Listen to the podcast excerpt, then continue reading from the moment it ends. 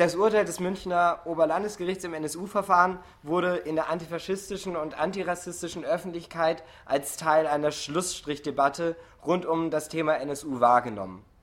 Dr. Björn Ebeling ist heute hier und er wird in den nächsten 30 bis 45 Minuten einmal darstellen, welche Erkenntnisse aus dem Verfahren äh, das Gericht eigentlich ignoriert oder äh, verleugnet hat. Und kurz zu Björn. Björn ist Rechtsanwalt. Er hat im NSU-Verfahren einen äh, Betroffenen vertreten, der bei einem versuchten, also Betroffener eines versuchten Mords aus dem Jahre 1998, da geht es um Raubunfall, Raubüberfall in Chemnitz aus 98.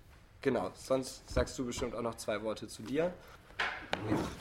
Ich okay. Ja. ja, vielen Dank für die Einladung, vielen Dank, dass ihr so zahlreich gekommen seid. Ich ähm, mache hier die Veranstaltung, die jetzt erstmal damit anfängt, dass wir ungefähr ein halbes Jahr nachdem der Staatsschutzsenat des OLG München sein Urteil gesprochen hat, wenn, ich euch, wenn ihr da ganz hinten mich irgendwann nicht mehr versteht, weil ich murmle oder so, sagt ihr entweder Bescheid oder ja.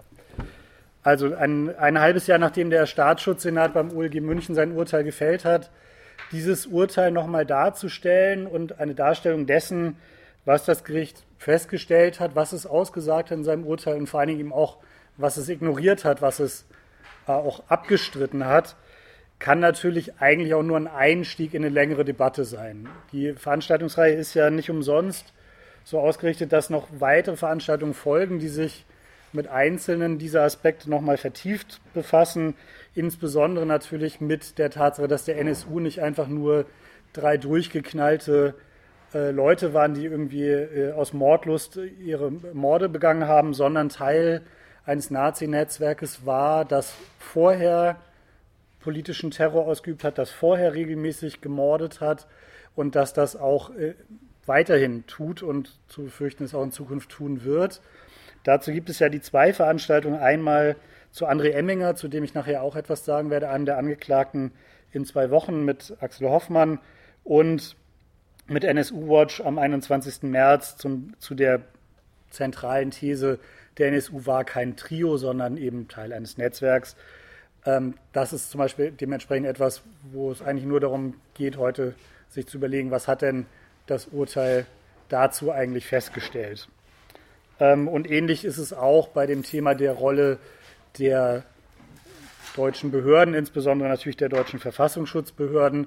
Auch dazu gibt es ja die Veranstaltung in genau äh, vier Wochen mit Antonia von der Behrens und äh, besser als Antonia von der Behrens kann dieses Thema, was ist alles rausgefunden worden über ähm, V-Leute im Umfeld der, ähm, der des NSU-Kerntrios über ähm, die Frage, was die Verfassungsschutzbehörden und Polizeibehörden zu welchem Zeitpunkt gewusst haben oder hätten wissen müssen und so weiter. Besser als Antonia von der Behrens kann es sowieso niemand darstellen. Deswegen konzentriere ich mich heute eher so ein bisschen einleitend dar, dar, darauf, ähm, eben einfach darzustellen, genau, was hat denn das Gericht da festgestellt und was können wir vielleicht einfach mal so als Folge daraus ziehen für unser Verhältnis zu Justiz. Das ist durchaus etwas, was auch in der Nebenklage natürlich diskutiert wurde vor dem Urteil und auch jetzt danach. Ähm, ich glaube, so ein bisschen sinnbildlich für das Urteil, das der Senat am 11.07. gesprochen hat letzten Jahres, sind so drei Szenen aus der Urteilsverkündung. Das erste ist die Szene, wo Ismail Yozgat, der Vater von Halid Yozgat, der vom NSU in Kassel ermordet wurde, bei der Erwähnung des Mordes an seinem Sohn aufgesprungen ist und ja seinem Leid äh, laut Luft gemacht hat und vom Vorsitzenden Richter relativ scharf zurechtgewiesen wurde, er müsse jetzt still sein, sonst müsste er, auch wenn man das nicht wolle, ihn äh, raus, also ja, rausschicken, rausbringen.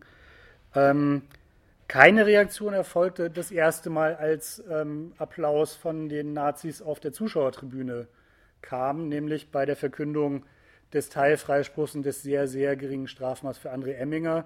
Und auch keine wirklich ernstzunehmende Reaktion des Gerichts erfolgte, als gegen Ende der Urteilsverkündung, als das Gericht dann auch noch den Beschluss verkündete, dass André Emminger an dem Tag aus der Untersuchungshaft entlassen wird, ein großes Gejohle und Geklatsche unter den im Saal anwesenden Nazis ähm, losging. Und wenn man dann als Nebenklägervertreter, der sowieso schon erdrückt war von diesem schrecklichen Schlussstrich-Urteil und von diesen Szenen vors Gericht trat. Dann wurde man da Zeuge, wie die bayerische Polizei tatkräftig unterstützt von einigen der Wachtmeisterinnen und Wachtmeister ähm, des Gerichts da, gerade dabei war, relativ ruppig gegen Antifaschistinnen und Antifaschisten vorzugehen, die Teil der Kundgebung vor dem Gericht waren und sich jetzt etwas zu nah an den heiligen äh, Boden des äh, Oberlandesgerichts München äh, hinzubewegt hatten. Das war so der drei oder vier Momente von dieser Urteilsverkündung, die relativ sinnbildlich stehen für das, was das Gericht dort festgestellt hat. Denn ja, das ist eben genau das Schlussstrich-Urteil, das Urteil von, damit ist es jetzt eigentlich auch gegessen, das viele befürchtet hatten und von dem einige gehofft hatten, dass es dazu nicht kommt.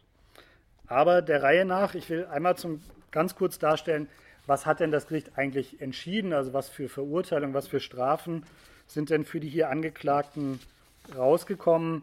Dann die Frage, was fehlt in dem Urteil, das wir bisher nur in der mündlichen Fassung haben. Äh, dann ganz kurz, weil das natürlich auch immer die Frage ist, wie geht es jetzt nach dem mündlichen Urteil weiter?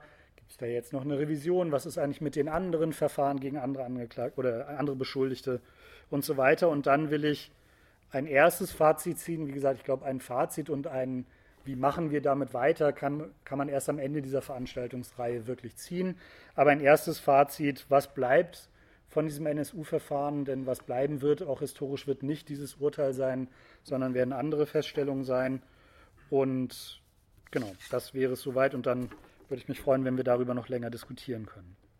Also, was hat das Gericht erst einmal für ein Urteil gesprochen? Beate Zschäpe ist, das haben alle mitgekriegt, wegen der ähm, rassistischen Mordserie des NSU, wegen des Mordes und Mordversuchs an den Polizeibeamten, wegen der zahlreichen Raube, wegen der zwei Sprengstoffanschläge in Köln ähm, jeweils als Mittäterin verurteilt worden ähm, und als Mitglied des NSU, der terroristischen Vereinigung. Ähm, sie ist zu lebenslanger Freiheitsstrafe verurteilt worden und die besondere Schwere der Schuld ist festgestellt worden. Das heißt im Klartext einfach nur, es kann nicht schon nach 15 Jahren das erste Mal der Antrag gestellt werden, vorzeitig entlassen zu werden, sondern nach einer Zeit, einer Mindestverbüßungsdauer, die noch festzulegen sein wird und die wahrscheinlich irgendwo im Bereich zwischen 20 und 25 Jahren oder so liegen wird. Die Sicherungsverwahrung ist gegen sie nicht angeordnet worden. Das hat aber rein formal juristische Gründe und läuft darauf hinaus, dass wer zu lebenslanger Freiheitsstrafe verurteilt wird, genauso schwer wieder rauskommt, wie wer zu Sicherungsverwahrung verurteilt wird. Ähm, eine kleine, ein kleines Detail daraus, also die Mitgliedschaft in der terroristischen Vereinigung NSU ist bei Beate Zschäpe mit einer Einzelstrafe von sechs Jahren belegt worden, bei einem Strafrahmen, der, glaube ich, sechs Monate bis zehn Jahre beträgt. Also, äh, wo man schon die Frage stellt, okay, also da ist dann anscheinend noch ein bisschen Raum nach oben. Vielleicht hat man ja noch mal so schlimme ausländische terroristische Vereinigungen, kann man da noch mal ein bisschen höher gehen als beim NSU mit den paar Morden. Ähm, die beiden Angeklagten, die die Mordwaffe für die rassistische Cesca-Mordserie besorgt haben, sind jeweils wegen Beihilfe zum neuen Fällen des Mordes verurteilt worden. Ralf Wohleben, der im Plädoyer der Bundesanwaltschaft ganz richtig als die Zentralfigur der Unterstützerszene dargestellt wurde, der lange Jahre NPD-Funktionär in Jena war, auch nach dem sogenannten Abtauchen, also nach dem Umzug von Schäpe, Mundlos und Böhnhardt äh, zu zehn Jahren. Da hatte selbst die Generalbundesanwaltschaft zwölf Jahre beantragt. Und Carsten Schulze, der einzige von den Angeklagten, der es geschafft hat, eine glaubwürdige Distanzierung von seinem früheren ähm, von seiner früheren Nazi-Ideologie hinzukriegen und der ein relativ umfassendes Geständnis abgelegt hat ähm, zu drei Jahren Jugendstrafe. Er war 19 oder 20, als die Tat damals geschah. Und auch die beiden anderen Unterstützer sind verurteilt worden. Holger Gerlach, ähm, früher ebenfalls aus Jena, jetzt aus der, Hannover, aus der Ecke um Hannover, wegen Unterstützung einer terroristischen Vereinigung. Er hatte vor allem äh, Personalpapiere zur Verfügung gestellt, das letzte Mal noch im Sommer 2011, wurde zu einer Freiheitsstrafe von drei Jahren verurteilt. Ihm ist wahrscheinlich zum ein, zugute gekommen, dass angesichts der schlechten Ermittlungen der Generalbundesanwaltschaft es ihm gelungen ist, seine Strategie, sich so ein bisschen als der Trottel darzustellen, der nicht so ganz wusste, was da passierte, halbwegs aufgegangen ist. Ja, und dann kommen wir noch zu André Emminger, dem engsten Vertrauten, dem zentralen Unterstützer von dem NSU-Kerntrio in der Zeit in ähm, Chemnitz und vor allen Dingen in Zwickau, der unter anderem wegen ähm, Beihilfe zum versuchten Mord und zu weiteren Straftaten äh, angeklagt war. Ich komme da gleich noch im Detail zu. Ähm, der ist in ganz wesentlichen Anklagepunkten freigesprochen worden und nur wegen einem Fall der Unterstützung einer terroristischen Organisation, nämlich Organisation von zwei Bahncards für ähm, Chepe und einen der beiden Männer auf, den, auf seinen Namen und den seiner Frau, zu einer Freiheitsstrafe von zweieinhalb Jahren verurteilt worden. Da war die Generalbundesanwaltschaft in ihrem Antrag auch deutlich darüber gewesen. Zu ihm mehr später. Das ist einfach schlicht erst einmal das Urteil hinsichtlich der hier Angeklagten. Ähm, was fehlte in dieser Urteilsbegründung, die im Übrigen in ihrer ja, in, der, in der lapidaren und gelangweilten Form, in der sie da abgespult wurde, ähm, glaube ich, auch ihresgleichen sucht. Also nach fünfeinhalb Jahren, nee, nach fünf Jahren Prozess und so und so viel 100 Verhandlungstagen hat das Gericht gerade so dreieinhalb mal 45 Minuten gebraucht, um da so eine notdürftige ähm, Begründung ähm, runterzulesen. Was fehlt in dieser Begründung? Was zum einen fehlt, und das fällt auf, weil das sich unterscheidet schon einfach mal von einem ganz normalen, in Anführungszeichen, Mordprozess, ist, dass das Gericht praktisch kein Wort verliert über die Folgen der Tat für die, für die Opfer bei den versuchten ähm, Tötungsdelikten und für die Familien der Ermordeten. Da wird einfach ganz klinisch festgestellt, der so und so Jahre alte Mann wurde dann und dann ermordet und dann wird nochmal klinisch sozusagen die Verletzungen, die zum Tode geführt haben, dargestellt. Eine irgendwie geartete Form der Darstellung, was das bedeutet hat für zum Beispiel Familienangehörige, fehlt.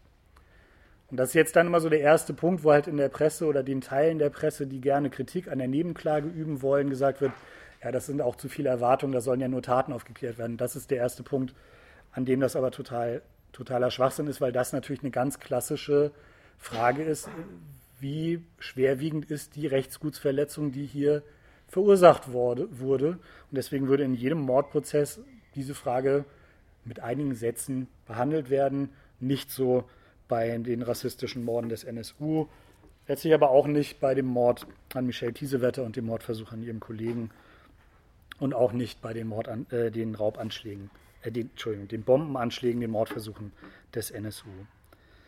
Ähm, was dementsprechend auch fehlte, das verwundert jetzt vielleicht schon ein bisschen weniger, ist ein Hinweis darauf, dass natürlich unter den Tatfolgen für die Angehörigen und für die Opfer der versuchten Morde ähm, auch die Folgen der rassistischen Ermittlungsmethoden der Polizei eine sehr große Rolle gespielt haben, die etwa in der Kolbstraße in Köln, wo die große Nagelbombe des NSU gezündet wurde, auch als Anschlag nach dem Anschlag oder Bombe nach der Bombe bezeichnet wurden. Also die Ermittlungsmethoden, die ihm gesagt haben, naja, wenn in Deutschland Ausländer umgebracht werden, dann müssen es natürlich auch Ausländer gewesen sein, die die umgebracht haben. Und ob es dann die türkische Mafia war oder die PKK oder wer auch immer, das ist ja dann irgendwie auch egal. Diese Ermittlungsmethoden, die wir, ich will das jetzt hier nicht im Einzelnen darstellen, weil wir das, glaube ich, immer wieder auch im Laufe des Verfahrens dargestellt haben, ähm, zusammengefasst haben unter dem Stichwort eben institutioneller Rassismus. Es kommt nicht darauf an, ob hier der einzelne Mordermittler selber rassistisch ist oder nicht.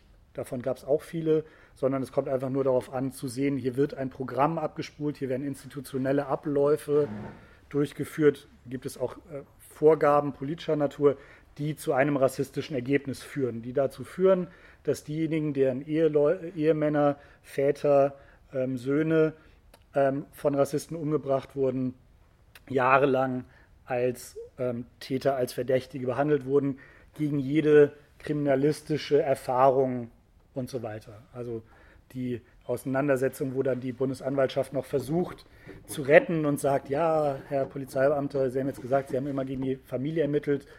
Wie ist denn das, ähm, wie viel Prozent aller Morde sind denn Beziehungstaten? Und dann hat er irgendeine Zahl genannt, der Polizeizeuge 80 Prozent.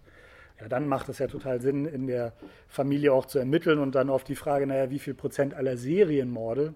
Und es war sofort nach, dem, nach der zweiten Tat aufgrund der ähm, der Schussspuren, sozusagen der ballistischen Untersuchung klar, es ist hier eine Serientat. Wie viel Prozent aller Serientaten in verschiedenen Orten sind denn Beziehungsdelikte und das sind eben wahrscheinlich ungefähr null. Ähm, so, diese ganzen Ermittlungsmethoden, die finden sich in dem Urteil nicht. Ähm, das ist jetzt vielleicht nicht so besonders überraschend, das war nicht zu erwarten. Das wäre eigentlich auch für das, was das Gericht da festzustellen hatte, ähm, ja nichts Entscheidendes gewesen. Ich glaube, dass die, die Feststellung, dass es solche Ermittlungsmethoden gegeben hat, dass es diese Pro Probleme gibt und dass die natürlich auch nicht irgendwie 2011 dann auf einmal gelöst wurden. Ähm, diese Debatte hat es, glaube ich, relativ breit gegeben in den Jahren und das ist eines der, der Themen, die bleiben nach dem NSU-Prozess. Zumindest ist zu hoffen, dass es geschafft wird, dass das nicht zur Normalität übergegangen wird einfach. Was auch fehlt oder was eher auch so weggebügelt wird in zwei kurzen Sätzen in der mündlichen Urteilsbegründung des Gerichts, ist eben die Rolle des Verfassungsschutzes. Ähm, auch über die wird, wie gesagt, der Antonia von der Behrens noch sehr ausführlich berichten. Aber was man auf jeden Fall feststellen kann, ist, ähm, es gab eine Vielzahl von V-Leuten im direkten Umfeld des NSU-Kerntrios. Es gab mehrere Momente, an denen es möglich gewesen wäre, dieser drei untergetauchten in Anführungszeichen habhaft zu werden, weil V-Leute zum Beispiel ihren V-Mann-Führern gesagt haben, ich soll denen helfen, eine neue Wohnung zu finden und dann eben gesagt wurde, ja, das sagen wir jetzt aber mal nicht der Polizei. Ähm, wir haben zahlreiche Anträge gestellt im Prozess, um zu versuchen, das im Einzelnen ja, näher aufzuklären ähm, und haben diese Anträge teilweise ja sogar damit begründet, dass das Strafmildern für die Angeklagten zu berücksichtigen wäre. Denn eine Tat, die sozusagen unter dem Auge des Staates geschehen wird, da ist möglicherweise diese Tatsache ähm, strafmildern zu berücksichtigen. Das konnten wir deswegen machen, weil die ähm, Angehörigen und, ähm, und Opfer des NSU gesagt haben, ihnen ist es wichtiger, dass das eben aufgeklärt wird, als ob jetzt dann da zehn oder elf Jahre für den einen oder anderen Angeklagten rauskommen. Das Gericht ist all diesen Anträgen nicht nachgekommen mit teilweise relativ wahnwitzigen Begründungen, wie zum Beispiel, ja, das mag ja sein, dass man denen auf die Spur gekommen wäre, das mag ja sein, dass man gewusst hätte, an welchem Tag sie in welcher Wohnung sind, aber das hätte ja nicht automatisch und zu hundertprozentig oder mit hundertprozentiger Sicherheit bedeutet, dass man ihrer auch habhaft wird. Sie hätten ja auch aus dem Fenster springen und fliehen können. Und ähm, das sozusagen die Auseinandersetzung mit unseren Beweisanträgen und eine Auseinandersetzung der Urteilsbegründung findet da praktisch nicht statt. Ich habe tatsächlich nochmal versucht, in unserer Mitschrift dieser mündlichen Urteilsbegründung da so ein Zitat zu finden oder so, aber letztlich sind das so zwei hingeworfene Nebensätze, dass eben es den Behörden nicht möglich war, den äh, Untergetauchten auf die Schliche zu kommen, ihrer habhaft zu werden. Viel mehr findet sich da schlichtweg nicht. Das wird als Thema einfach ignoriert. Mag man jetzt sagen, das ist vielleicht sogar noch besser als das, was im Plädoyer der Bundesanwaltschaft zuvor ähm, geäußert worden war, wo also äh, Dr. Diemer, der Chef dieses ähm, Teams der Bundesanwaltschaft, dann eben am Ende dem Verfassungsschutz noch so eine Ehrenerklärung ausgestellt hat und gesagt hat, von wegen hier das Verfahren behindert. Die waren im Gegenteil sehr, sehr hilfreich dabei, hier die Strukturen aufzuklären. Da mag man vielleicht das Verschweigen dieses Themas sogar fast noch ähm, positiv einzuordnen. Und was sich eben auch nicht wiederfindet, was auch vom Gericht im Gegenteil abgestritten wird, ist die Tatsache, dass, und das, ja, dass das Verfahren auch ergeben hat, dass der NSU eben eingebunden war in ein breiteres Netzwerk von Neonazis, nicht in dem Sinne, dass da noch drei oder vier weitere äh, Killerzellen irgendwo unterwegs sind, aber in dem Sinne, dass das, was der NSU gemacht hat, die Umsetzung dessen war, was in der Szene damals breit diskutiert wurde. Dass ähm, es verschiedene Unterstützerszenen gab, mit denen die auch noch in der Zeit, in der sie in Anführungszeichen untergetaucht waren, ganz regelmäßigen Kontakt hatten. Ähm, und äh, das alles dafür spricht, dass es Kontakte an den verschiedenen Tatorten gegeben haben muss, Leute, die zum Beispiel eben Tatorte ausgespäht haben und dergleichen und so weiter. All das, wie gesagt, wird sicherlich insbesondere in der Veranstaltung mit NSU Watch auch nochmal Thema sein. Ich will es hier nur einmal ganz kurz aufgerufen haben. Ähm, genau, und das sind das kann man auch so ein bisschen innerhalb von drei Zitaten und im Urteil, wie gesagt, findet sich dann wieder kein Zitat darstellen. Also der NSU selber hat sich in seinem Bekennervideo beschrieben als der NSU ist ein Netzwerk von Kameraden ähm, mit nach dem Motto Taten statt Worte, sowas glaube ich. Äh, wir wissen alle, dass die Bundeskanzlerin nach der Selbstenttarnung des NSU versprochen hat, die schonungslose Aufklärung eben auch der Hintermänner und Helfershelfer. Ja, und im Plädoyer der Bundesanwaltschaft im Herbst 2016 hörte sich das schon ein bisschen anders an.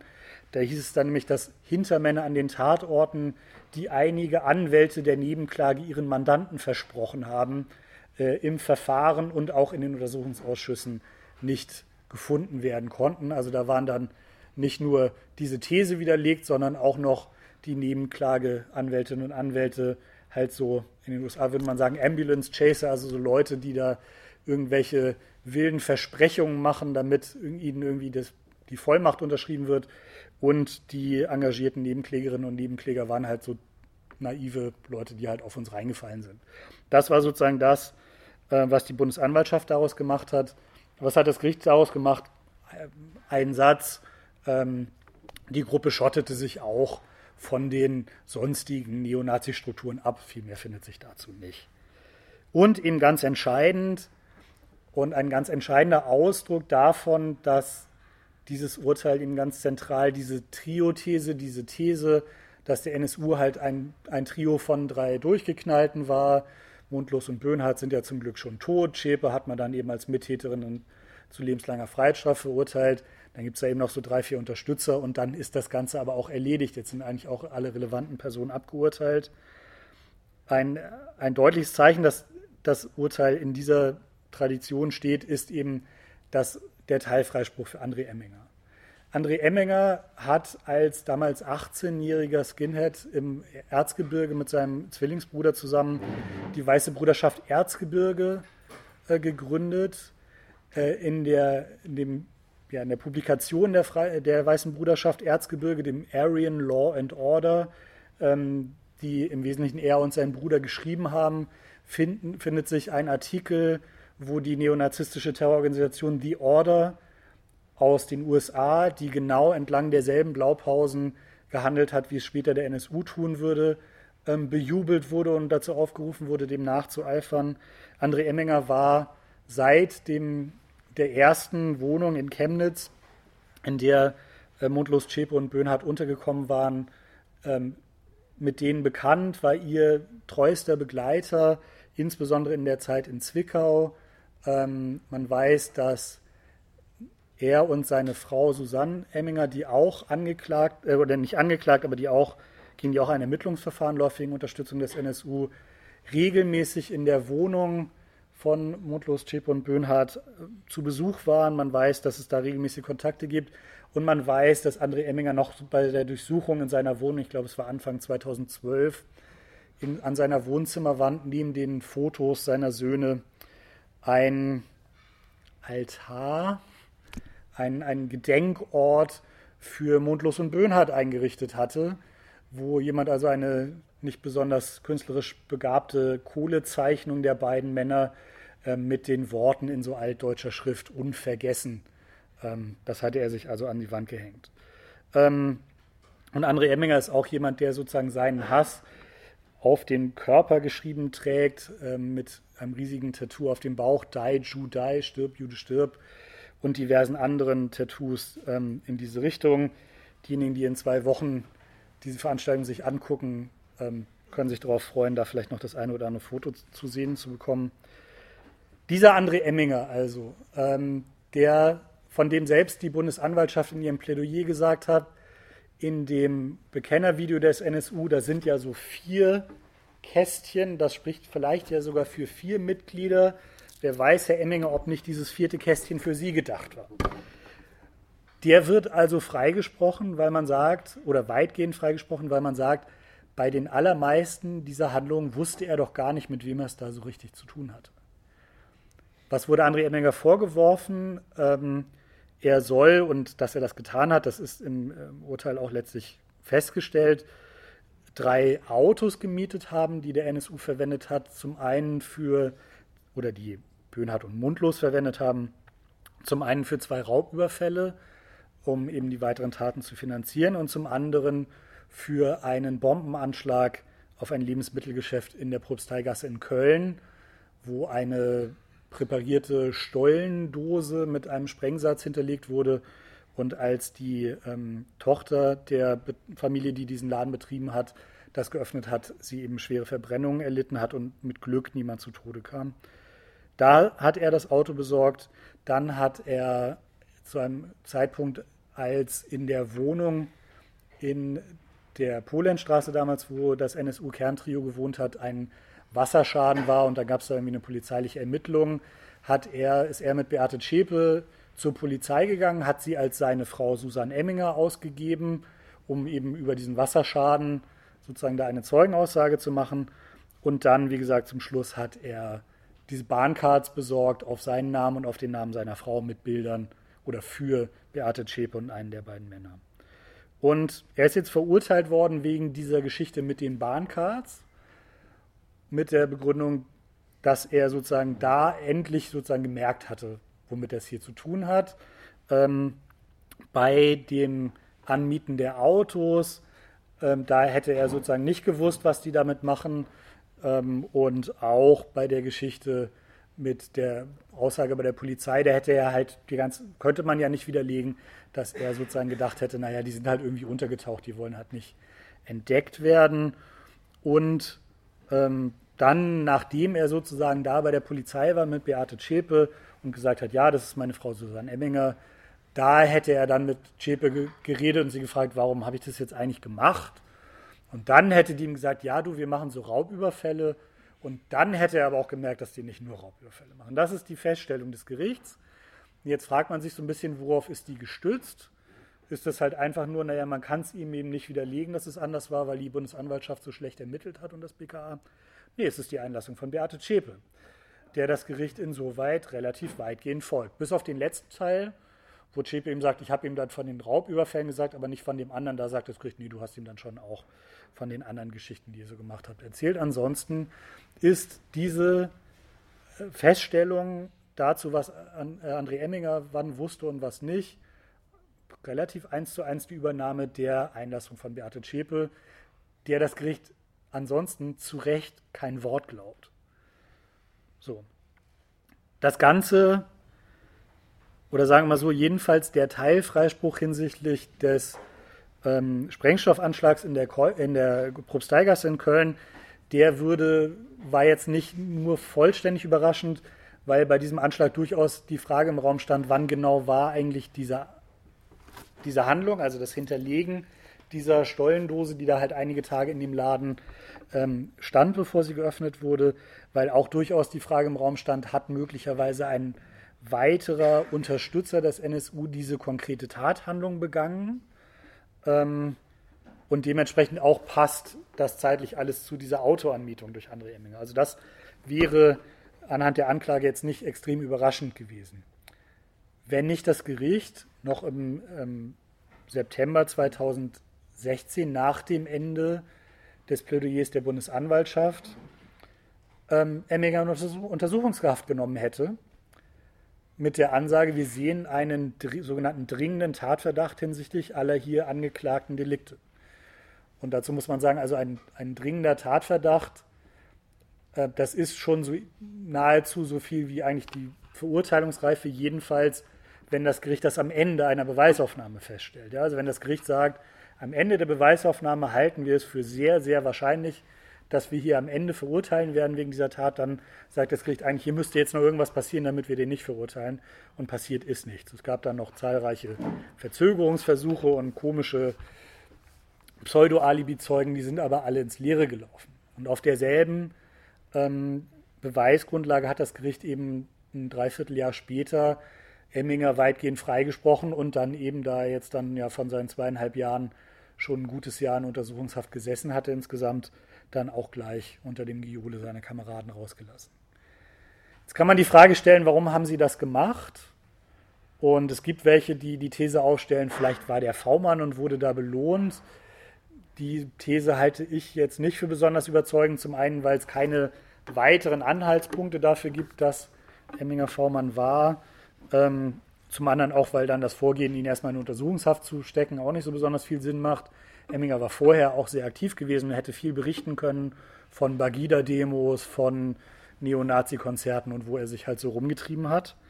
Ähm, sondern ich glaube ganz einfach, das liegt eben daran, dass die Aussage, André Emminger wusste von vornherein, was für Taten der NSU begeht, wofür er diese Autos anmietet, ähm, letztlich die Aussage bedeutet hätte, ja, hier haben wir eigentlich ein viertes Mitglied des NSU.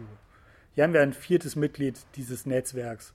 Und damit wäre dann eben die These von der verschworenen Dreierzelle ganz erheblich ins Wanken gekommen. Denn das war eben keiner der alten Kameraden aus Jena, wo man doch sagen kann, naja, in alter Verbundenheit will der die halt unterstützen, damit sie nicht in den Knast müssen, sondern das war jemand, der sich ihnen später in Sachsen aus, aufgrund ganz eigener, erkennbarer und ihm, wie gesagt, bis auf den Leib geschriebener neonazistischer Einstellung angeschlossen hat.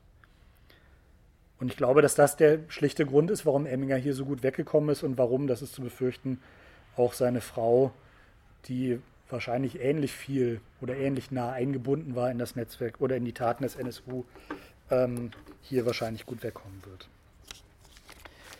Das also, das Urteil, es verwundert insoweit nicht, dass auch Angehörige von Ermordeten ähm, dieses Urteil wie ein Schlag ins Gesicht empfunden haben.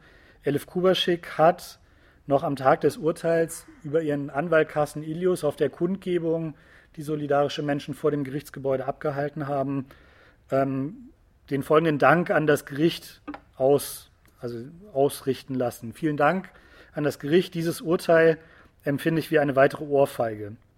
Vielen Dank dafür, dass Sie gerade Emminger und Wohlleben, die so wichtig für den NSU waren, so relativ niedrige Strafen gegeben haben. Das ist eine Ermutigung der Nazi-Szene, mit der ich mich für fast jeden Tag in Dortmund auseinandersetzen muss. Vielen Dank dafür, dass Sie der Auffassung sind, dass es keine Anhaltspunkte für den Aufenthalt von Mundlos, Böhnhardt und Schiepe nach dem Untertauchen gab, obwohl doch dieses Gerichtsverfahren und die Untersuchungsausschüsse etwas ganz anderes gezeigt haben. Das so viel zu dem Thema, was sind alles die Leerstellen oder die, ja, was sind die Stellen, an denen das Gericht versucht, auch etwas zuzukleistern mit einem oder zwei Sätze nach der Devise, da war nichts. Wie geht es jetzt weiter mit diesem Verfahren? Das ist ja noch nicht abgeschlossen. Wir haben, wie gesagt, bisher nur das mündliche Urteil. Nur ganz kurz dazu. Das Gericht hat jetzt noch ein bisschen Zeit, das Urteil schriftlich abzufassen. Das ist so, dass bei so Mammutverfahren das Gericht jeweils für zehn Verhandlungstage, die die Hauptverhandlung gedauert hat, zwei Wochen länger Zeit hat. Jetzt hatten wir, glaube ich, 438 Hauptverhandlungstage. Also kurzum, April 2020 wäre so Frist. Ähm, wir rechnen eigentlich alle damit, dass wir irgendwann im Laufe dieses Jahres das schriftliche Urteil bekommen, aber wissen kann das niemand so ganz genau. Dann sind Revisionen gegen das Urteil eingelegt worden von allen Verteidigungsteams ähm, und von der Bundesanwaltschaft hinsichtlich dieses Teilfreispruchs von André Emminger. Also das hat selbst die Generalbundesanwaltschaft, die sonst ganz massiv an der Trio-These geschraubt hat, dann wohl doch ein bisschen zu weit von den Tatsachen entfernt äh, empfunden. Wenn dann das schriftliche Urteil da ist, dann wird man nochmal schauen, ob alle diese Revisionen auch im Einzelnen durchgeführt werden. Mag durchaus sein, dass äh, auch die Bundesanwaltschaft oder das eine oder andere Verteidigungsteam sagt, nein, wir belassen es jetzt dabei. Und dann würden wir wahrscheinlich, weiß ich nicht, sechs Monate oder so nach dem Eingang des schriftlichen Urteils irgendwann mit einer Entscheidung des Bundesgerichtshofs über die verbleibenden Revisionen zu rechnen haben. Ähm, wobei ich sagen muss, also irgendetwas, wo man das Gefühl hat, da könnte irgendwas wackelig sein, da könnte irgendwas mit irgendeiner Aussicht auf Erfolg angegriffen werden von der Verteidigung, sehe ich in diesem Urteil nicht. Ähm, und ob die Bundesanwaltschaft das dann durchzieht, da habe ich auch so meine Zweifel. Also ich würde davon ausgehen, dass dann irgendwann im Jahr 2020 dieses Urteil rechtskräftig geworden ist. Auch damit ist es jetzt, was die Justiz angeht, eigentlich noch nicht erledigt. Es laufen noch neun Ermittlungsverfahren gegen namentlich bekannte Unterstützerinnen und Unterstützer des NSU, unter anderem eben Susanne Emminger. Ähm, und die, auf die Befürchtungen, die in der Nebenklage immer mal wieder geäußert wurden, dass die doch jetzt wahrscheinlich eingestellt werden, wenn das Urteil in München da ist, hat damals Dr. Diemer, der schon erwähnte Bundesanwalt, gesagt, da soll man sich mal keine Sorgen machen, solange er bei der Bundesanwaltschaft ist, wird da schon nichts passieren mit den Einstellungen. Jetzt ist Diemer 1953 geboren. Das äh, Pensionsalter für Staatsanwälte könnt ihr euch alle ungefähr denken. Also dauert dann noch ein paar Monate. Dann ist damit zu rechnen, befürchte ich, dass diese Ermittlungsverfahren alle sang- und klanglos eingestellt werden. Ich persönlich habe versucht, in eines dieser Ermittlungsverfahren gegen einen äh, Chemnitzer Neonazi mal Einblick zu bekommen, weil er sehr wahrscheinlich derjenige war, der die Waffe, oder weil einiges dafür spricht, dass er derjenige war, der die Waffe besorgt hat, mit der auf meinen Mandanten geschossen wurde. Und das bisschen, was wir in unserer Akte, aus dieser Akte haben, zeigt, dass da eigentlich seit, weiß ich nicht, so Ende 2014 gar nichts ermittelt worden war. Ähm, diese Akteneinsicht wird mir bis heute verweigern mit der Begründung, dass die Persönlichkeitsrechte seiner Kommunikationspartner, da ist ja so Kommunikationsüberwachung und so drin, halt schwerer wiegen als das Informationsinteresse meines Mandanten. Ähm, gut, äh, wenn man das mal vergleicht mit den Ermittlungsakten von den Cesca-Morden und dem, was da an intimstem aus dem Leben der Opfer äh, drin ist, dann ist das eine steile These, aber unterstützt oder stützt natürlich für uns nur die Befürchtung, dass diese Verfahren relativ bald ihren Abschluss finden werden. Während des Münchner Verfahrens haben diese Verfahren sowieso im Wesentlichen dazu gedient, dass man Zeugenvernehmungen, die man uns nicht geben wollte über die Akte des Münchner Verfahrens, dann halt in einem der anderen Verfahren geparkt hat. Und in einigen Fällen ist das dann halt aus Versehen rausgekommen. Es gibt, das ist jetzt relativ neu, Aussagen gegen äh, Verfahren gegen Zeugen, die im Verdacht stehen, falsch ausgesagt haben, äh, ausgesagt zu haben im äh, Prozess. Das sind vier Neonazis und ein Polizeibeamter, aber ja, keine V-Leute. Also außer einem, der behauptet, er sei kein V-Mann gewesen und das ist der Inhalt seiner Falschaussage. Ähm, keine Verfassungsschutzmitarbeiter, die also sozusagen wirklich die krudesten ähm, ja, Märchenstunden da veranstaltet haben, also von der Verkleidung angefangen äh, bis zu dem, was sie da halt so von sich gegeben haben. Ähm, sondern eben halt ja vier von diesen Nazis, die sich allzu dumm angestellt haben ähm, bei ihren Falschaussagen. Also die Befürchtung ist, was jetzt die Justiz angeht, was zum Beispiel diese weiteren Verfahren angeht, da wird nicht mehr so viel passieren. Das halte ich für, ähm, für relativ eindeutig. Denn, naja, dieses Urteil sagt uns ja, also das Plädoyer der Bundesanwaltschaft und das Urteil jetzt sagt uns, wie die Justiz diesen Fall sieht, nämlich abgeschlossen. Ähm, da ist sozusagen, wie gesagt, dieses Kerntrio ist abgearbeitet. Deutschland hat mal wieder ganz hervorragend seine Vergangenheit, in diesem Fall seine jüngere Vergangenheit, aufgearbeitet und äh, ist jetzt ein noch besseres äh, Land geworden. Und dann können wir das Ganze doch von Seiten der Justiz auch mal sein lassen. Was bleibt dennoch von diesem Verfahren? Ich will, wie gesagt, nicht viel dazu sagen, was bleibt an Erkenntnissen, was bleibt auch an Aufgaben für die antifaschistische und antirassistische Bewegung, zum Beispiel im Hinblick auf den Verfassungsschutz, zum Hinblick auf Neonazi-Netzwerke, in die jetzt Wohleben und Emminger auch zurückgekehrt sind, weil das, wie gesagt, ein Thema für andere Veranstaltungen in dieser Reihe ist.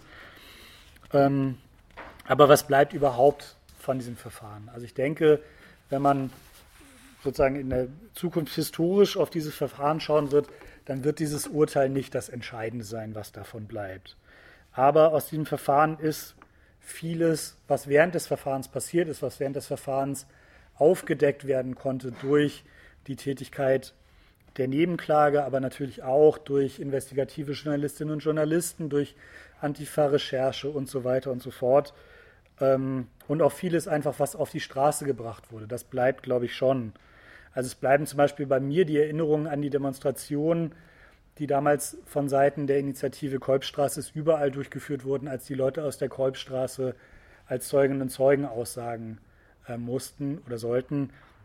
Also wie wirklich zwei Tage lang durchgängig vor dem Gerichtssaal eine Demonstration stattgefunden hat mit Programmen, die so laut war, dass man sie noch im Gerichtssaal gehört hat und wie eben einzelne der Geschädigten dieses Anschlags dann dem Gericht erklärt haben, warum es eigentlich gar nicht so schwer war, herauszufinden, dass das ein rassistischer Anschlag war und dafür Applaus aus dem Publikum bekommen haben. Ähm, es bleibt die Erinnerung an die teilweise wirklich sehr, sehr berührenden Plädoyers der Nebenklägerinnen und Nebenkläger persönlich ähm, und an, an das, dass die einige dieser Menschen, die eben erleben, erlebt haben, wie erst eben diese Straf, also diese Morde an ihren Angehörigen begangen wurden, wie versucht wurde, sie umzubringen mit einer Splitterbombe äh, an einem schönen Sommertag, die dann erleben mussten, wie sie jahrelang im Visier der Ermittler waren, die sie selber eben für verdächtig gehalten haben, wie die Presse, der Spiegel eben noch 2011 von irgendwie diesen undurchdringlichen Mafiastrukturen aus der Türkei berichteten, ähm, wie die es geschafft haben, eben aus dieser Rolle rauszugehen und aktiv in eine aktive Rolle zu kommen, aktiv zu sagen, wir sind hier und das ist uns passiert und ähm, wir verlangen, dass sich das ändert. Diese Erkenntnis bleibt oder diese Wahrnehmung bleibt. Und ich glaube auch, jetzt aus Sicht von so einer eher weißen deutschen Antifa-Bewegung, die Erkenntnis, dass es eben wichtig ist, antirassistische und antifaschistische Arbeit zusammenzudenken auf die Geschädigten, auf die Betroffenen rassistischer Gewalt, ähm, noch mehr zu hören und sie als die, die wahren Experten, das hat Ibrahim Aslan, ähm, einer der Geschädigten des äh, Bombenanschlags oder des Brandanschlags in Mölln, gesagt, wir sind die wahren Experten zu dem Thema. Ich glaube, diese Erkenntnis bleibt zum Beispiel, ähm, es bleiben durchaus Erkenntnisse auch über die Strukturen der neonazistischen Szene und Bewegung, insbesondere in Ostdeutschland. Also das, was, glaube ich, viele, die sich mit dieser Szene beschäftigt haben, schon immer so ein bisschen vermutet haben, dass diese Strukturen in, in Ostdeutschland, die ja auch vor 89, 90 teilweise schon entstanden waren, sehr, sehr, sehr schnell den Anschluss gefunden haben an die Strukturen in Westdeutschland, insbesondere an die Gesinnungsgemeinschaft der äh, neuen Front, also das Netzwerk, aus dem die freien Kameradschaften sich ähm, rekrutieren. Das ist uns in diesem Verfahren glaubhaft von Zeugen berichtet worden. Das, das ist eine Erkenntnis. Insoweit bleibt natürlich als eine, ein Ergebnis dieses Verfahrens, bleiben die, ich weiß gar nicht wie viel, tausend Seiten Protokollen von NSU Watch, ähm, die dieses Verfahren dokumentiert haben, vom ersten bis zum letzten Verhandlungstag, weil klar war, die Justiz tut das nicht. Und äh, ja, das sind Erkenntnisse auch und Erkenntnisquellen über die neonazistische Bewegung, die sozusagen noch in, in Jahren und Jahrzehnten hilfreich werden sind, äh, hilfreich sein werden. Ähm, insofern muss man sagen, es gab natürlich auch innerhalb der Nebenklage am Anfang durchaus die Frage, ähm, ja, lohnt es sich denn, sich an diesem Verfahren überhaupt zu beteiligen? Oder steht nicht genau das zu befürchten, was dann am Ende rausgekommen ist? Es haben sich ja dann viele Leute eben entschieden, das zu machen. Und es hat sich, glaube ich, schon wegen dieser Erkenntnisse und auch wegen der gesellschaftlichen Stimmung, die sich jedenfalls zwischendurch ja mal ein bisschen gewandelt hatten zum Thema polizeiliche Ermittlungsmethoden, zum Thema Verfassungsschutz abschaffen. Irgendwann so im Jahr 2014, 15 war das ja durchaus mal ein Thema. Ähm, schon deswegen hat es sich gelohnt. Aber wir müssen eben auch feststellen, dass unsere leider während des Verfahrens verstorbene Kollegin Angelika Lex recht hatte, als sie auf der Demonstration im April 2013, kurz vor Beginn des Verfahrens, abschließend gesagt hat, ich möchte sie einmal zitieren aus ihrer Demorede, als rechtliche Vertreterinnen und Vertreter der Nebenkläger. Wir wünschen den Angehörigen und Opfern viel Kraft und natürlich das Verfahren durchzustehen. Wir hoffen auf die kritische Öffentlichkeit und einen langen Atem, um die Skandale weiter aufzuklären.